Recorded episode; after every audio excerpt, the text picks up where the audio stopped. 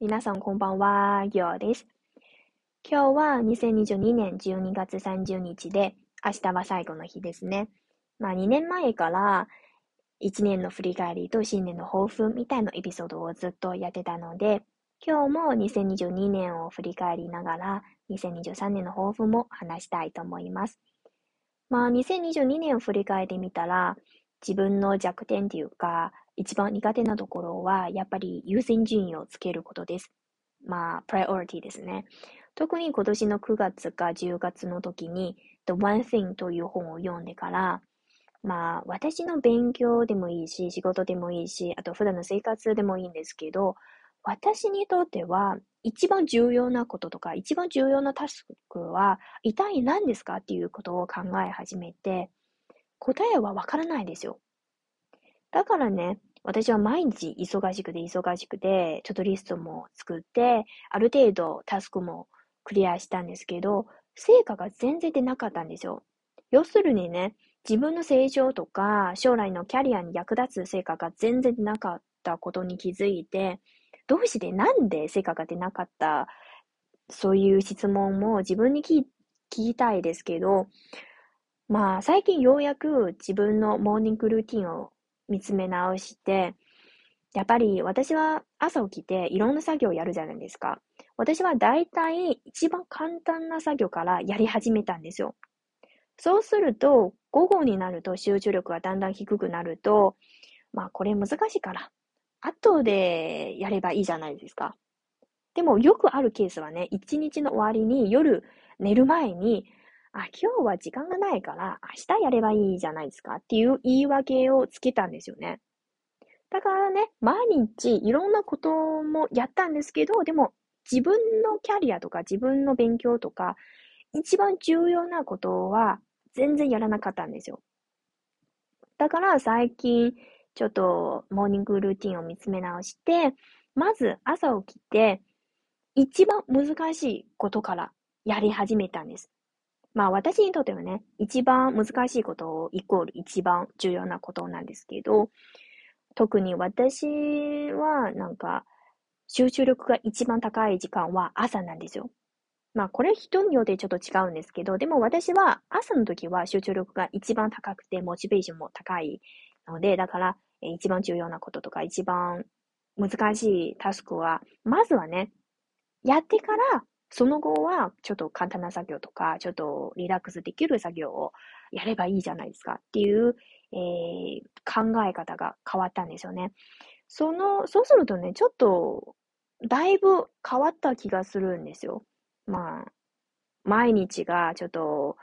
うん、落ち込みも少なくなった気がするし、まあ、やりがいを感じたんですよね。あと、自分は少しずつ成長したことも実感してて、まあ、良かったですよね。あと、えー、ちょっと補足として、なんか、目標を立てた方がいいですよね。ちゃんと計画を立てて、その、そうすると、ちょっと、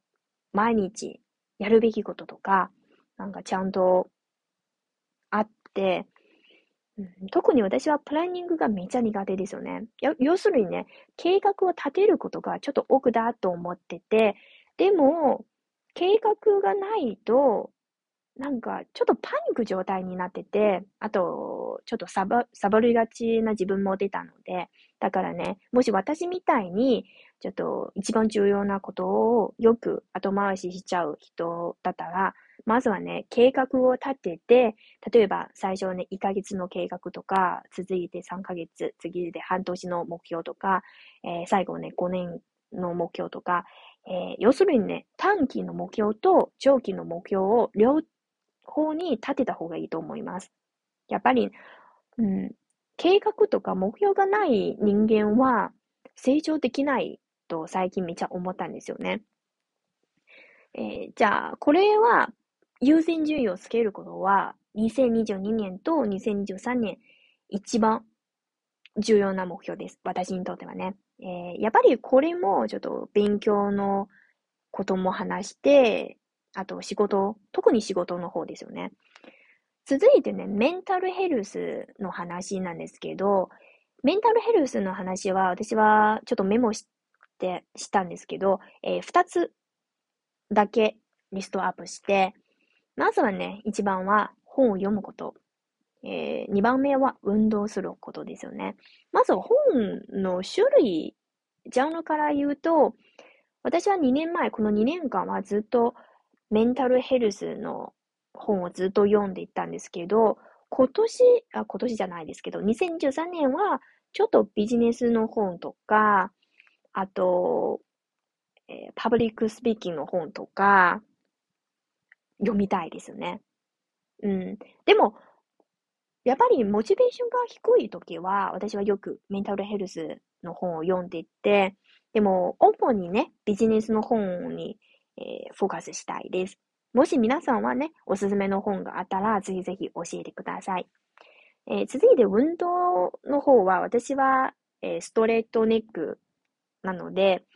毎日、私は最近のね、毎日、その、ネックの、how to, how to say that? ネ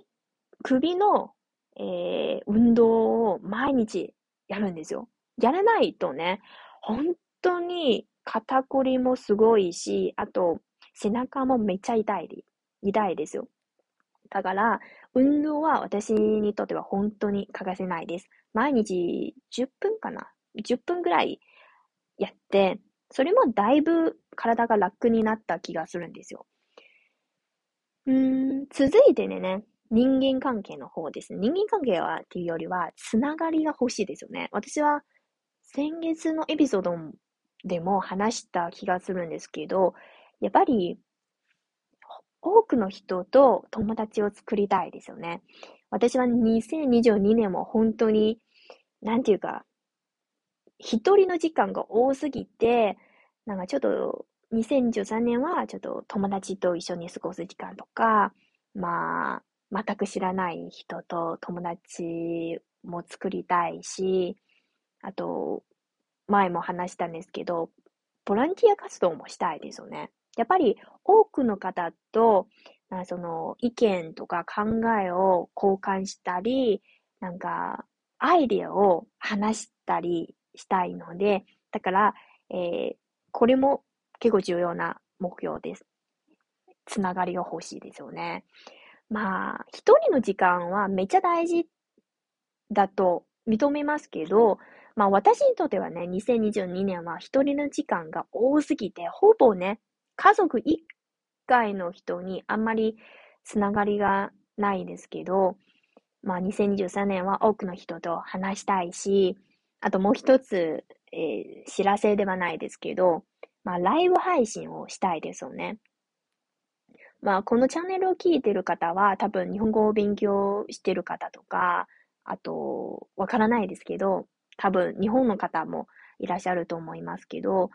まあ、そういう相性が合う方とか、気が合う方と話したいですよね。だからライブ配信もしたいです。えー、ちょっと、実はね、こっそり3回かな ?3 回ぐらいライブ配信をしてて、うん、でもめっちゃ不思議なことに、日本に住んでる方と、なんか、話ができるチャンスがあって、よかったですよね。やっぱり、なんか本当に不思議ですよね。本当にそのネットのつながりで二人、なんかその本のシェアをしたりとか、いろんな価値観を、えー、交流したりとか、あと悩み相談も乗ってもらったりとか、本当に幸せですよ。えー、だからね、2023年は、ライブ配信をして、うん、ズームでもいいし、他のなんかプラットフォームでもいいですけど、え、その話はまた後で詳しく、え、話したいと思います。要するにね、2013年は人間関係の方にフォーカスしたいです。まあ、友達が欲しい。つながりが欲しい。なんか、いろんな声とか、いろんな意見を聞きたいですよね。そうです。そんな感じですね。うん、あと、今日は仕事の面とか勉強の面はあんまり話してなかったんですけど、でも去年の目標とかあんまり変わらない気がするんですよね。まあ、毎日、えー、1時間とか90分ぐらいの勉強時間を確保して、あの、資格試験も頑張りたいし、そんな感じですよね。でも私にとっては一番重要なのは、priority、優先順位をつけることです。これはなんか勉強の面だけではなくて、本当にいろんな面では、まずは自分にとって一番重要なこととか、the one thing を決めたいですね。あと、実はね、このチャン、あ、このチャンネル、このエピソードを収録する前に、ちょっと、2020年と2021年のエピソードも自分も、えー、聞き返したんですよ。まあ、2022年のエピソードでは、えー、その、目標っていうか、やりたいことは、まず、やってみよう精神なんですよね。キーワードは、やってみよう精神とか、チャレンジすることなんですけど、あと、2022年のブログを読んで、なんか、2021年のキーワードは、モーニングルーティンを作ることです。まあ、面白いですよね。やっぱり、2年前の自分とか、1年前の自分は、あ、こういう考え方だったなとか、うん、今、2022年の私にとっては本当に面白くて、まあ、自分もね、記録することによって、だんだん自分は少しずつ、な結構ペースがちょっと遅いですけど、でも少しずつ成長してきたなとか、自分も実感したので、うん、よかったですよね。このポッドキャストとかブログの方も、えー、2年ぐらいやってて、本当に良かったです。宝物ですよね。私も以前は自分のエピソードは全然聞かなかったんですよね。なんかちょっと良くないですけど、やっぱり自分の声を聞きか返さないと、まあ、自分の口癖とか、全然直せないですけど、でも、えー、今年9月、10月ぐらいから自分の過去のエピソードもちょっと、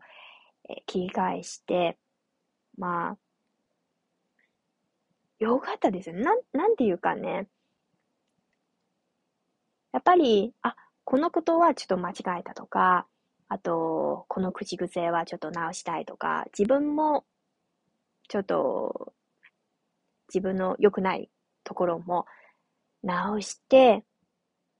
まあ、落ち着いてる感じですよね。過去のエピソードに癒されながら、なんか将来のエピソードもちょっと頑張って、えー、めめちゃいいでではないですけど、まあ、過去の自分と比べたらいいコンテンツも作りたいし、うん、そうですよね。あと、つい収録する前に音楽を聴いたんですよね。もし中国語がわかる方は、ぜひ、なんか調べてみてくださいね。